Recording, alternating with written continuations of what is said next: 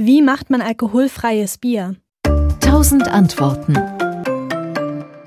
Die gute Nachricht für Biertraditionalisten ist also, man braucht zur Herstellung von alkoholfreiem Bier keine anderen Zutaten als für normales Bier. Wasser, Malz, Hopfen, Hefe. Das Reinheitsgebot kann auch für alkoholfreies Bier angewandt werden. Das Prinzip beim Bierbrauen ist ja, man nimmt Getreide, meistens Gerste, und macht daraus Malz. Dazu weicht man die Gerste in warmem Wasser ein, sie keimt dann kurz, wird dann wieder getrocknet und bei diesem Prozess wandeln natürliche Enzyme die Stärke, die im Getreidekorn ja drin ist, in Zucker um. Dann gibt man Hefe dazu und die vergärt wiederum den Zucker, also macht aus dem Zucker Alkohol. Und nebenbei entstehen eben alle möglichen Aromastoffe, die das Bier ausmacht.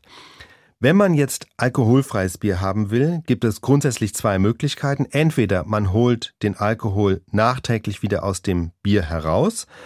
Das geht. Das Standardverfahren dafür ist die sogenannte Vakuumdestillation oder Rektifikation. Das heißt, man lässt den Alkohol im Grunde verdampfen.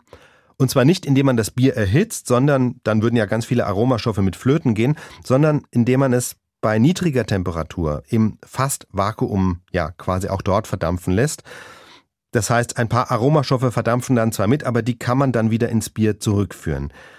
Das ist die Möglichkeit, den Alkohol nachträglich rauszuholen. Die zweite Möglichkeit ist, von Anfang an dafür zu sorgen, dass gar nicht erst so viel Alkohol ins Bier reinkommt. Ich sage bewusst jetzt nicht so viel Alkohol, denn auch im sogenannten alkoholfreien Bier ist in Wahrheit Alkohol drin. Es darf nur nicht mehr als ein halbes Prozent sein. Und das kann man dadurch erreichen, dass man die Gärung vorzeitig abbricht. Dazu wird das Gebräu noch während der Gärung kurz stark erhitzt.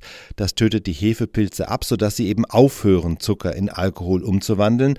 Heißt aber im Umkehrschluss, dass im Bier mehr Restzucker verbleibt und deshalb schmecken manche alkoholfreien Biere jedenfalls etwas süßer.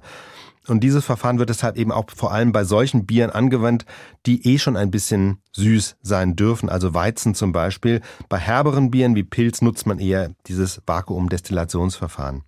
Es gibt noch andere Techniken, also eine ist, mit Hilfe von dünnen Membranen Alkohol und Wasser aus dem Bier herauszupressen mit dem Verfahren der Umkehrosmose.